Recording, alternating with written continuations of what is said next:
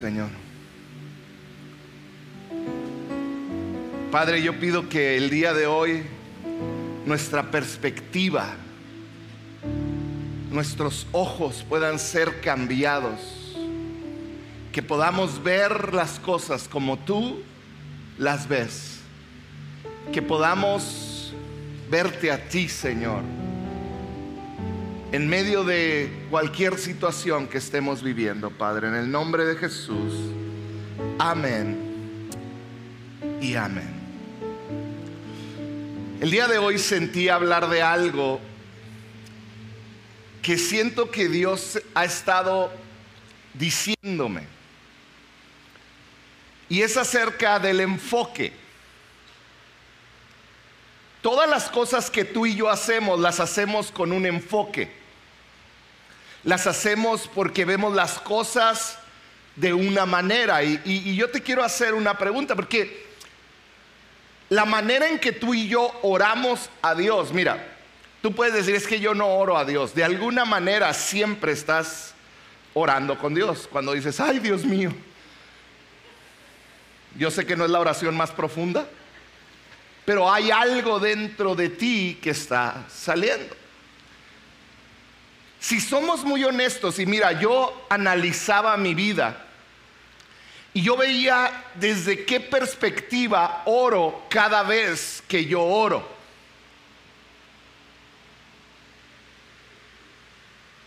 La mayoría de mis oraciones, y me atrevo a decir de nuestras oraciones, nacen desde nuestros problemas. Oraciones que van más o menos así. Ay Señor, que hoy esta semana tengamos de comer. Ay, que no vaya a fallar el carro. Ay, que no me salga tanta luz. Ay, que mi hijo obedezca esta semana. Ay, que se porte bien. Y todavía no llego al esposo, ¿eh? Pero ¿a poco no es verdad que muchas de nuestras oraciones están basadas en algo a lo que yo le tengo temor o preocupación? Y mi oración es, Señor, ayúdame con eso. Que esta semana me alcance el dinero. Guarda mi trabajo, guarda mi negocio. Otras oran por ahí, cambia mi esposo, ¿verdad? Lo sé, lo sé. Ahora en la pandemia ibas al mandado y decías, reprendo ese virus cochino. Y te echabas. Nos poníamos, ¿verdad? No están ustedes para saberlo, pero a mí no me dejaban entrar con zapatos a la casa. Todavía no lo entiendo. Tres veces me picaron arañas cuando salía. Yo creo era más peligroso eso. Pero bueno. No, no es cierto. No, no es cierto. No estoy diciendo que está mal el orar de esa manera. No estoy diciendo que está mal el decirle, Dios, ayúdame en esto que tengo temor, ayúdame en esto que viene en mi contra.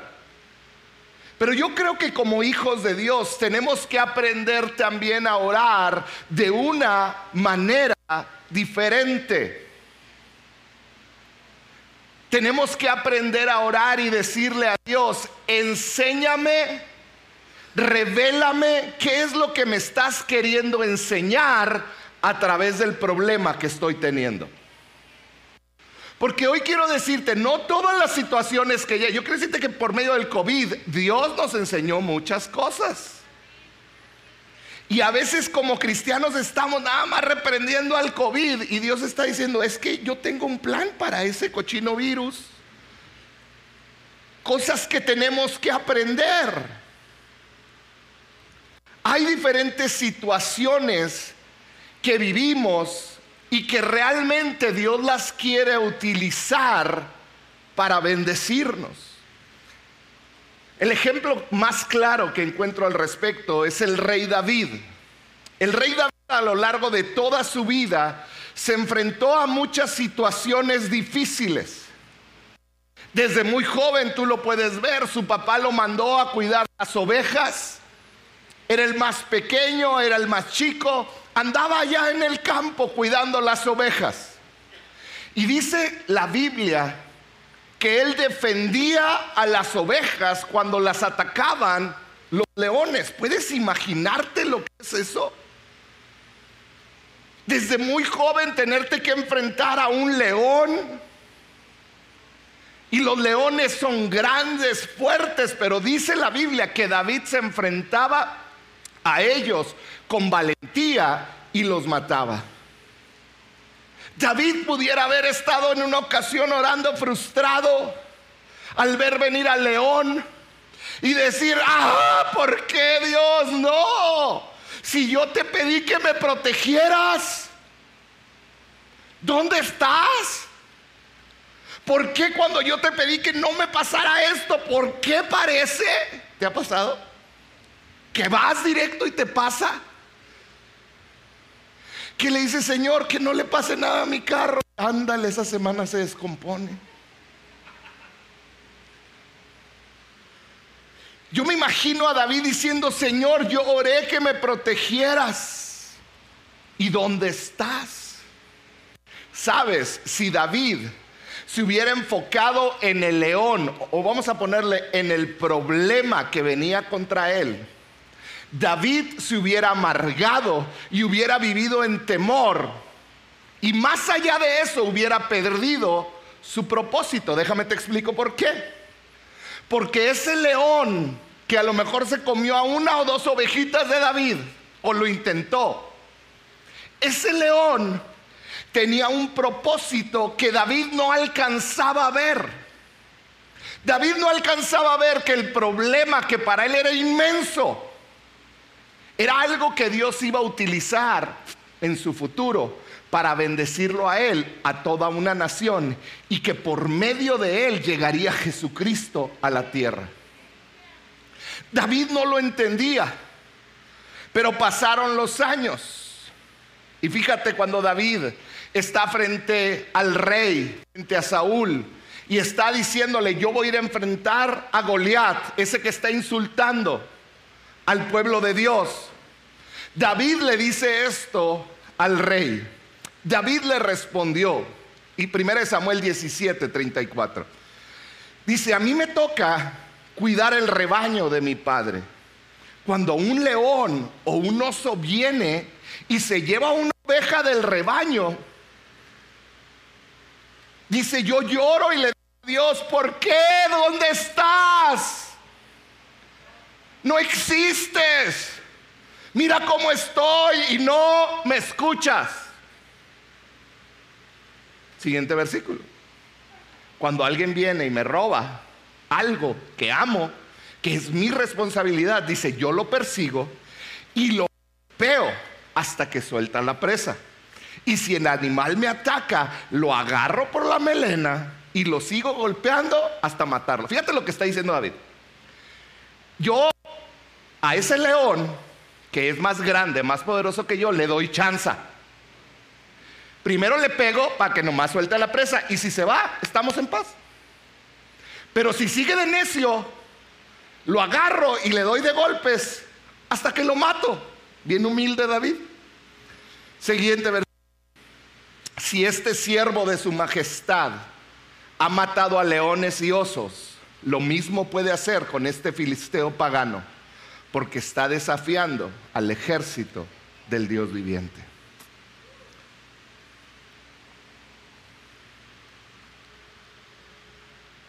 Hay algo que yo veo en cada uno de las vidas de aquellos que siguen a Jesús. Yo veo que nos enfrentamos a leones, a osos, a problemas. Pero si algo he visto es que Dios te protege leones mientras los enfrentas, no cuando los evitas. Cuando tú enfrentas la situación, el problema, el pecado, lo que está mal, cuando tú lo enfrentas y no simplemente huyes, Dios te protege mientras enfrentas esos leones.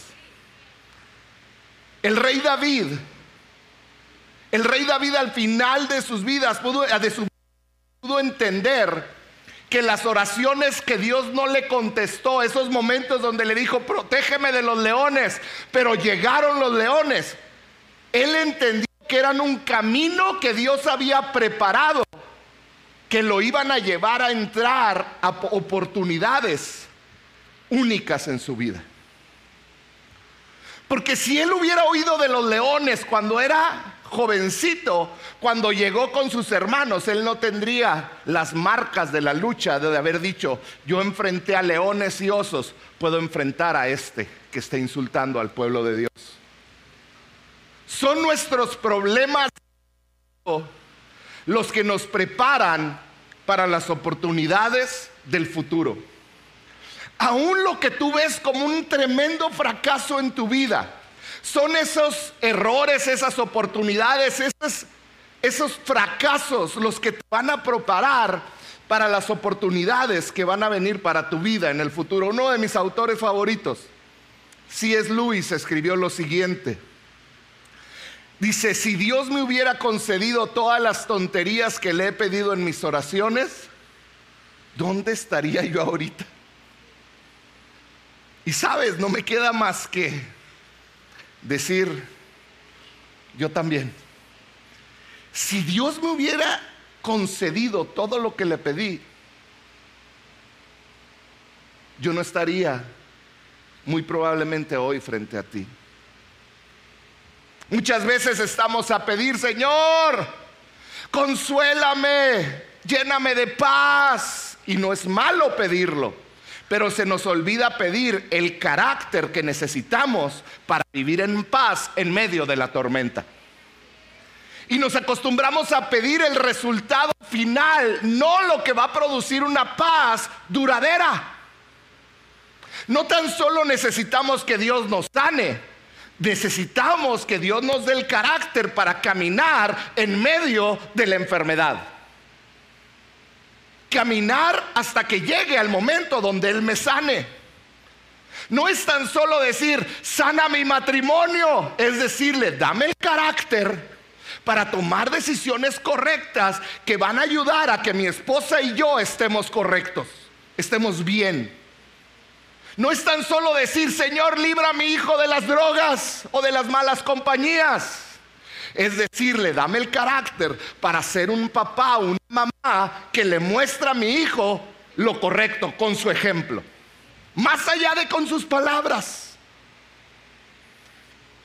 No es suficiente decirle, líbrame de esta situación. Puedes pedirlo y, debemos de pedirlo, pero no debemos de pedirlo sin decirle, pero aún en lo que llega, el que me libres de esta situación, dame fortaleza, que mi pie no resbale.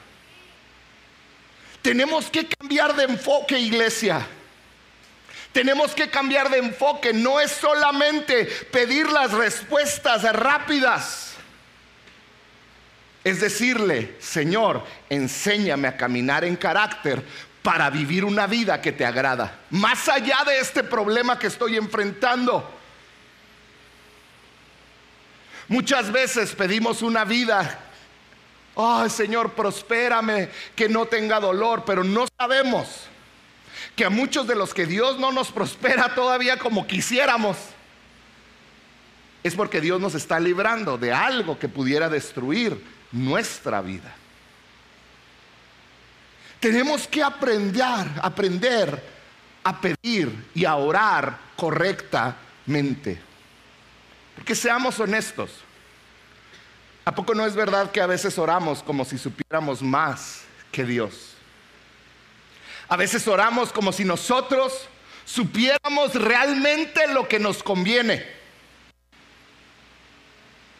Y debemos de aprender a orar de acuerdo a la voluntad de Dios.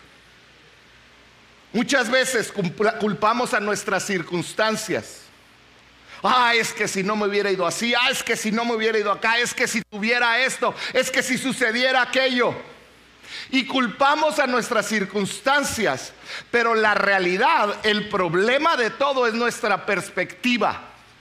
Estamos viviendo y muchas veces orando y pidiéndole a Dios desde una perspectiva egoísta de lo que mi comodidad anhela, lo que yo quiero y no desde la perspectiva de Señor, aunque esté en valle de sombra de muerte, yo no voy a tener mal alguno, porque tú vas a estar conmigo. ¿Sabes qué estaba diciendo ahí el salmista? Estaba diciendo, aunque me metas en lo terrible, dame el carácter para saber que aunque no te sienta, vas caminando de mi mano. Era lo que estaba diciendo la palabra de Dios. Tengo una pregunta para ti. Una vez tuve un sueño y no sé si a alguien le gustaría, pero no sé si te gustaría que, por ejemplo, fueras caminando y te encuentras unos audífonos, una cajita de audífonos, y que tuvieras los poderes para tocarlo y que se convirtiera en oro. ¿A poco no estaría padre? Y luego vas allá donde compran el oro, 24 quilates.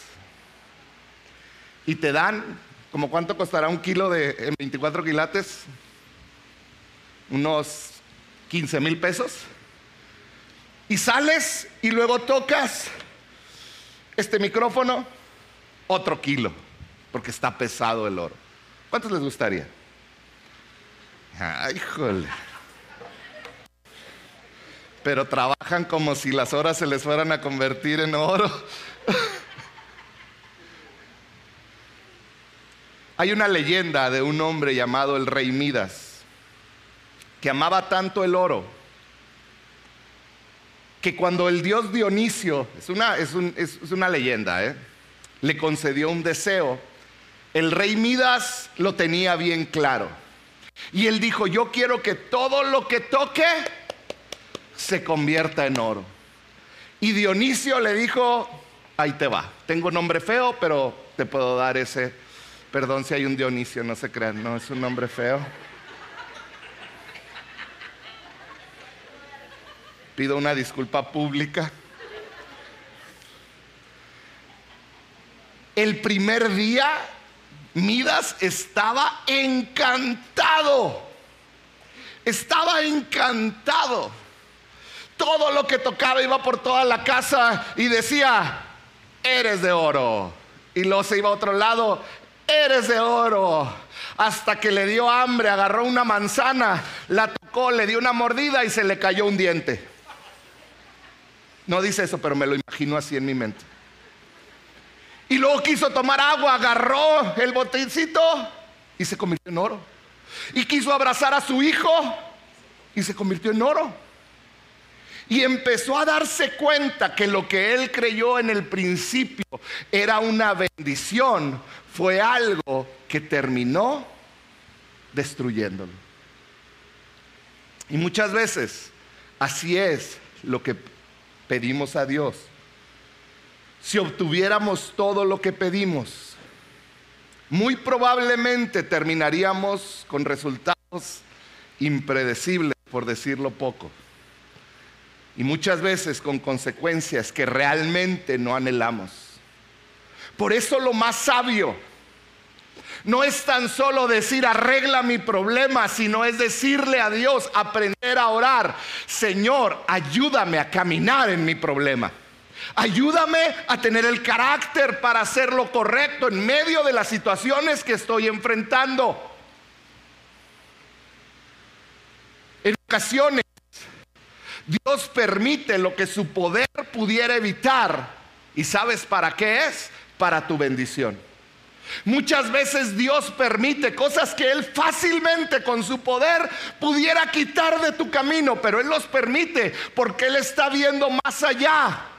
Y a veces no lo entendemos. Hoy yo te quiero animar a que nuestras oraciones cambien, que no nomás sean un, grito, una súplica de decir, cambia mis circunstancias, sino que sea, Señor, cambia mi perspectiva y ayúdame a ver lo que tú tienes para mí por delante.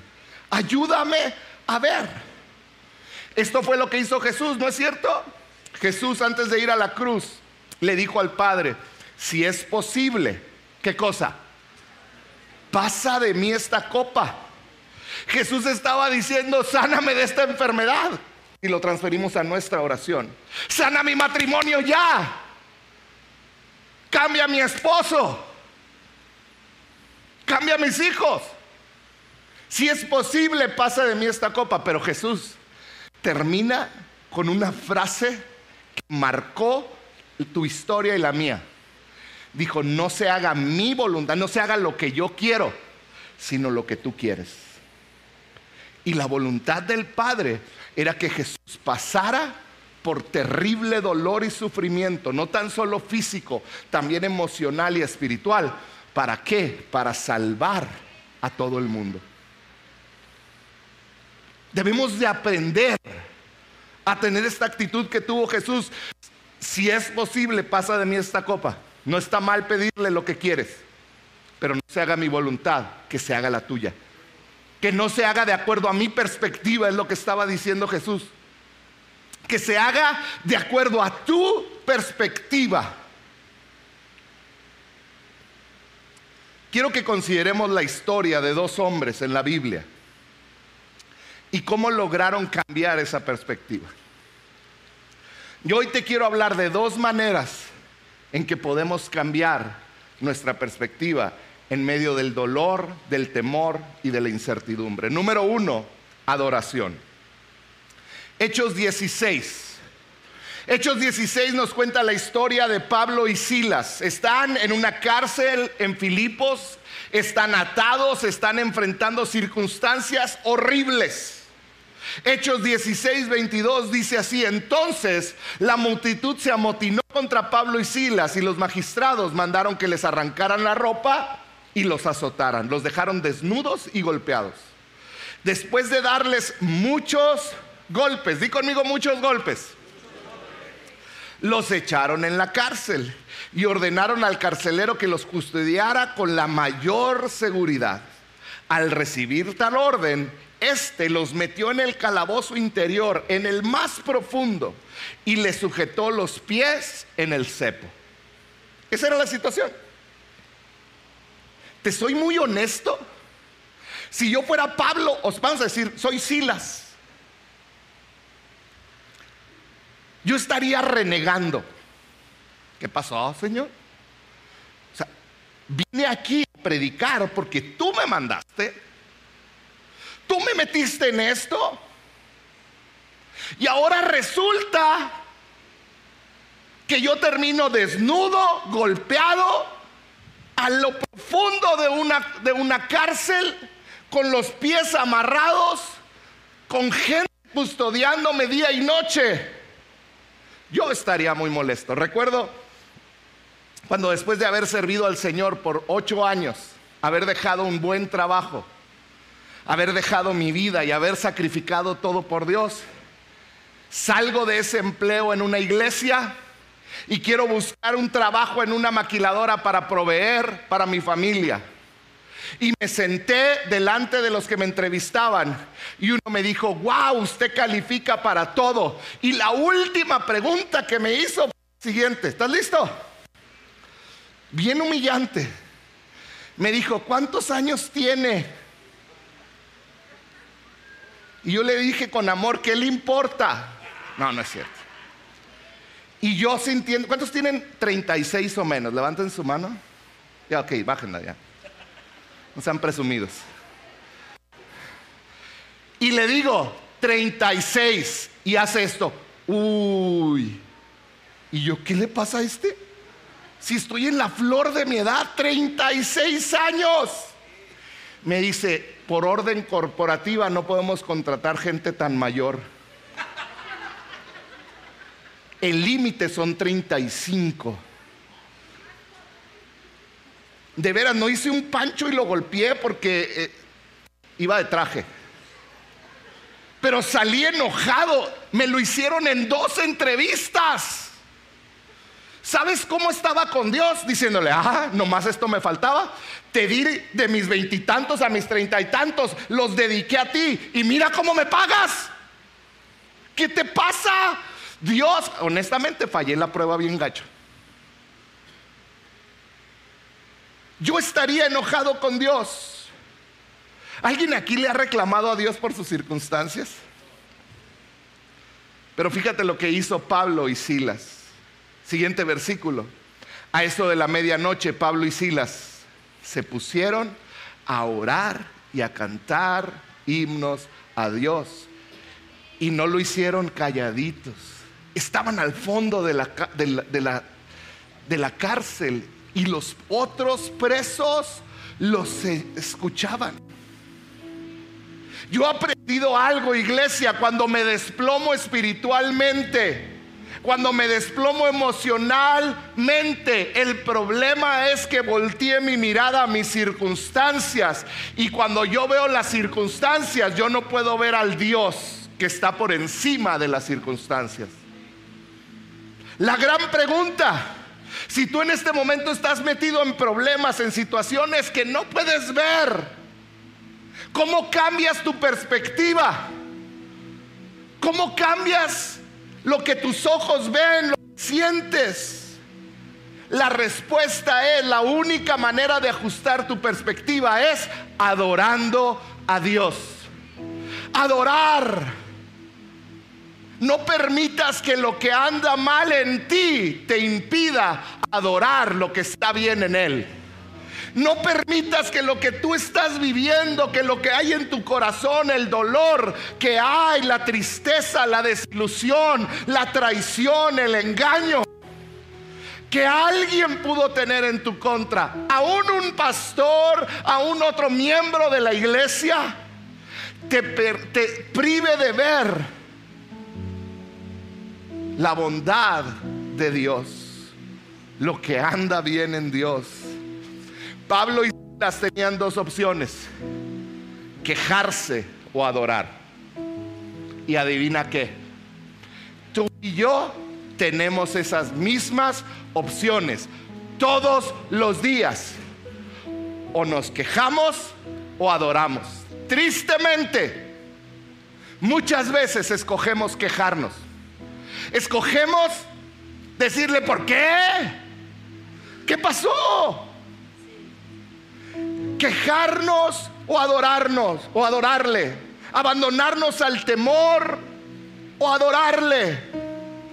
Pablo y Silas escogieron adorarle y empezaron a cantar con todo su corazón. Empezaron no a cantar despacito. Yo me imagino que Pablo, porque era el, líder, yo creo empezó fuerte. Y, Silas lo volteaba.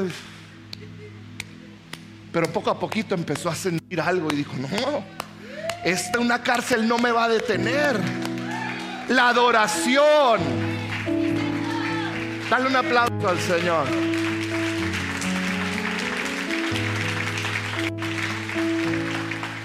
¿Sabes qué es adoración? Es decidir en nuestro corazón ampliar nuestra visión y decidir enfocarnos en Él. Por eso la Biblia habla de un sacrificio de alabanza. Porque a veces va a requerir que tú digas, no, alma mía, alma mía, vas a alabar al Señor. Vas a glorificar su nombre. Te puede estar yendo de la patada. Te puede estar yendo mal, pero tú tienes que decidir cuál va a ser tu perspectiva.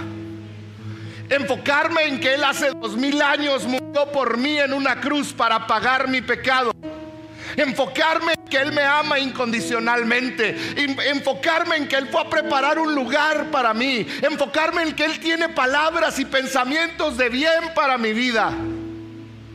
Adoración consiste en olvidar mal, olvidar lo que está mal en ti para enfocarte en lo que en Él. Eso es adorar. Porque adorar restaura el gozo de tu salvación. Adorar enfoca tu espíritu. Adorar renueva tu mente. Adorar echa fuera la depresión y el temor. Hay tantos que batallan con la depresión. Decide como Pablo y Silas, la depresión es una prisión que te lleva a lo más profundo. Decide adorar. Y si quieres pensar en Silas, empieza despacito, pero poco a poquito empieza. Empieza a ver lo grande que Él es Dios. Yo sé que no es fácil.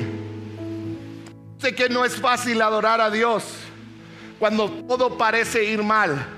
Pero sabes, es necesario. Porque vivimos no en nuestra realidad, vivimos en su realidad. Y Él tiene una perspectiva distinta Así que adora. Ahora, te voy a dar el secreto para adorar, que es el punto número dos. Para adorar necesitas una actitud correcta. Debemos de adorar, pero de adorar con la actitud correcta. Un sobreviviente del holocausto judío se llamó Víctor Frankl y él escribió lo siguiente, a un hombre se le puede quitar todo, menos una cosa, la capacidad de escoger su actitud en medio de sus circunstancias. Te pueden quitar todo, puedes perderlo todo, pero hay algo sobre lo que todavía tienes control y es tu actitud. La decisión más importante que tomas cada día es con qué actitud vas a enfrentar ese día. ¿Cómo vas a caminar ese día? ¿Sabías que tus que tus actitudes externas son más importantes que tus circunstancias? Puedes tener circunstancias terribles a tu alrededor, pero si tu actitud es correcta, vas a llegar al final del día y vas a decir gracias. Hoy fue un buen día, Señor. Fue un buen día porque aunque estuvo difícil, tú estuviste a mi lado cada momento.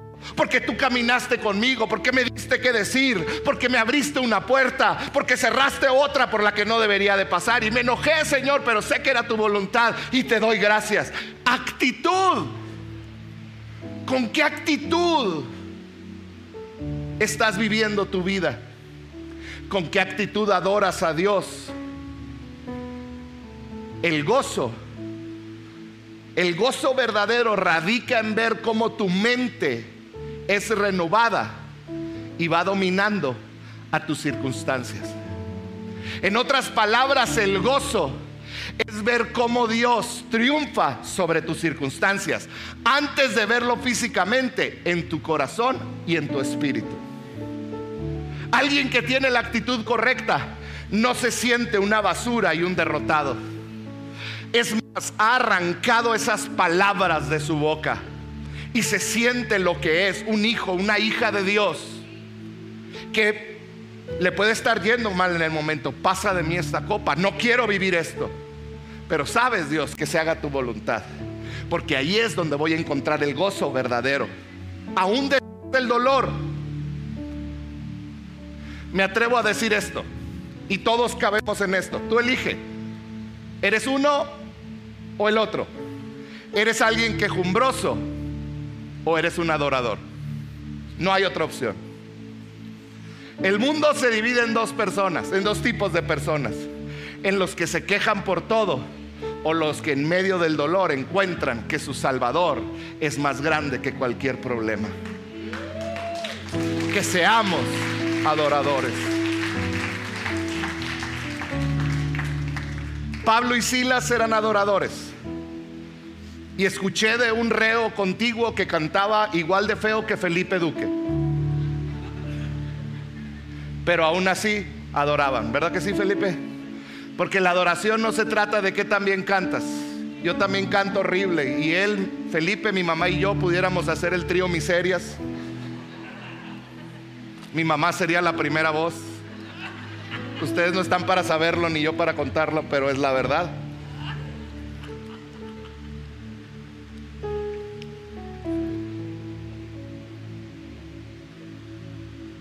Pero adorar cambia la atmósfera espiritual.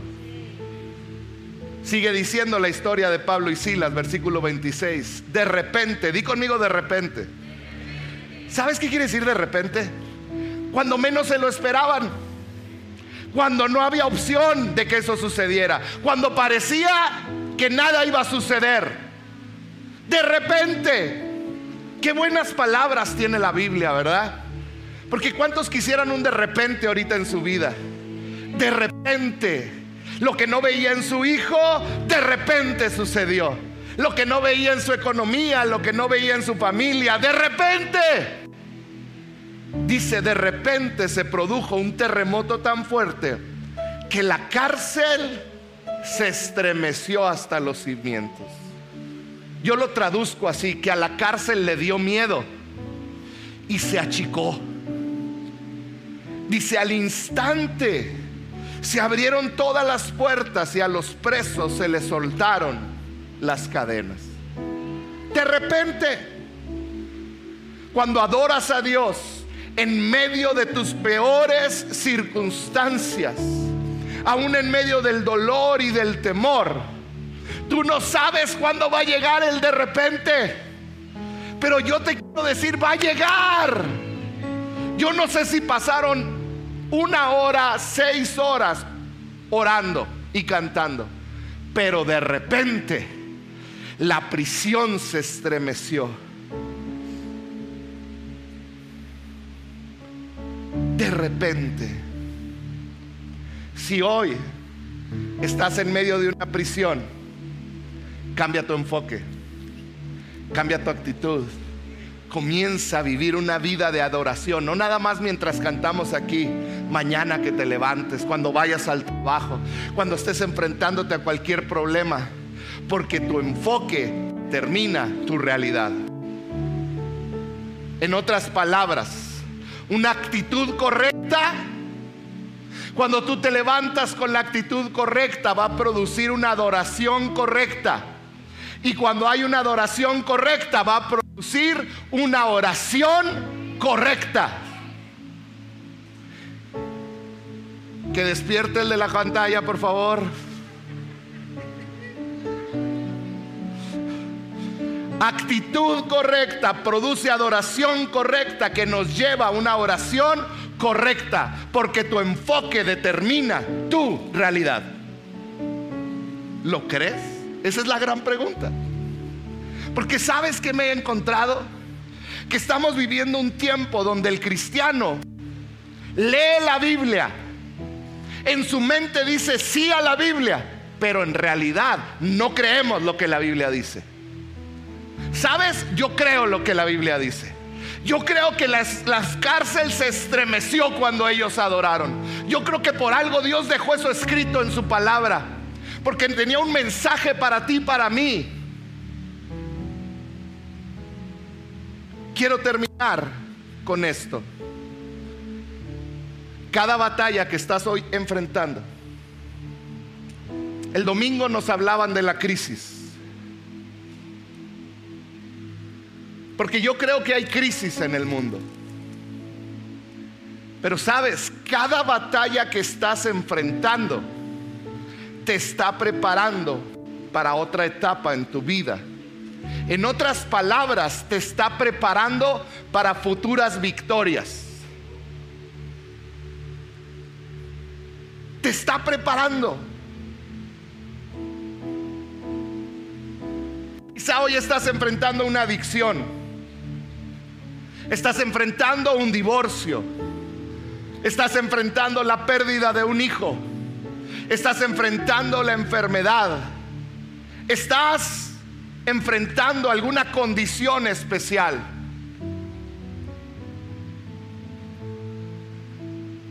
Eso que para ti es algo terrible, puede ser algo increíble. Y me voy a permitir poner el ejemplo de alguien que acaba de salir. Pero Iracema y Mario Hace cinco o seis años llegaron aquí con la pequeña Allison. ¿Recuerdan? ¿Cuántos estaban en aquella época? Allison predicaba junto conmigo. Yo estaba hablando y la oías gritar a Allison. Y muchos volteaban y yo les decía, déjenla, estamos ella y yo.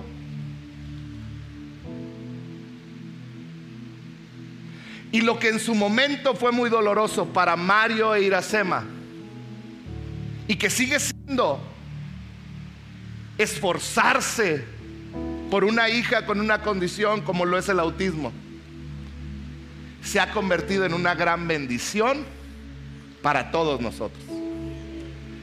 ¿Sabes? Esta semana Iracema, gracias a toda su preparación, pudo preparar a maestros que van a atender a los más de siete niños autistas que Dios ha traído a este lugar y que en otras iglesias no han encontrado un lugar.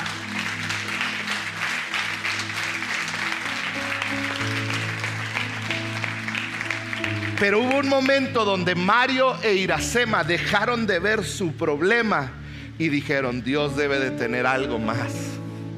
Y hoy vemos a una Allison increíble, una niña amorosa, creciendo, que se va a sus clases, que, Dios está obrando en ella de una manera increíble. Y vemos llegar a otros niños que van a poder ser atendidos gracias a que dos, un matrimonio, a que un matrimonio decidió dejar de ver su cárcel y empezó a adorar a un Dios que podía mover la cárcel y abrir las puertas. Yo no sé qué estás enfrentando, pero sabes, Dios se especializa en tomar tus problemas, sanarte y luego usarte con muchos otros que están atravesando por esos problemas. Hoy quiero decirte, tus errores, tu pecado no te descalifica si tú te entregas al Señor. Dios puede usar esos errores de tu vida para usarte. Tus caídas no te descalifican. Dios quiere usarte. Yo hoy quiero terminar orando por cada uno de ustedes las dos cosas que hablamos. Que Dios cambie nuestra actitud y que podamos adorarle aún en medio de las circunstancias más terribles. ¿Cuántos dicen amén? ¿Por qué no cierras tus ojos un momento? ¿Por qué no te pones de pie por unos segundos?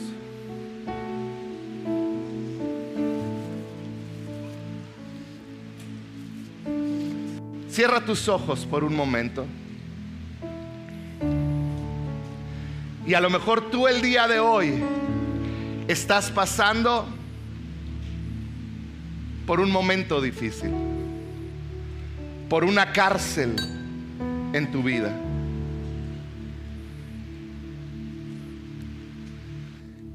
Y te la has visto difícil. Quizás has llorado en las noches. Le has preguntado al Señor hasta cuándo.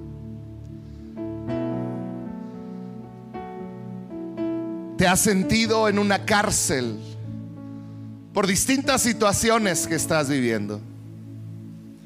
Y mientras yo hablaba, Dios te mostró que lo primero que tiene que cambiar es tu actitud. No te voy a pedir que levantes las manos, pero te voy a pedir que seas honesto con Dios, que seas honesto contigo mismo y que le digas ahí, Dios, perdona mis malas actitudes. ¿Puedes decirlo? Ahí donde estás, si tú reconoces que has tenido malas actitudes, que aún has culpado a Dios, que te has enojado. Ahí donde estás, dile, Señor, perdóname. Perdóname.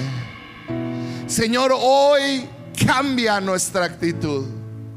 Hoy decidimos dar ese paso, Señor dar esos pasos. Y Señor, queremos terminar adorándote, aún en medio del problema.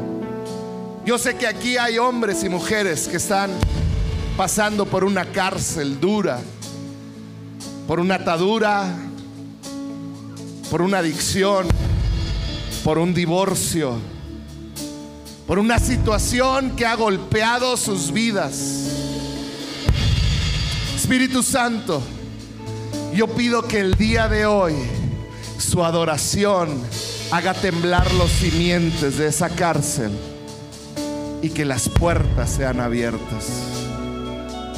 Ahí donde estás, levanta tus manos y dile, Señor, aún en medio de las circunstancias, yo te voy a adorar. Cambia mi perspectiva. Cambia mi perspectiva, Señor. Yo te voy a adorar.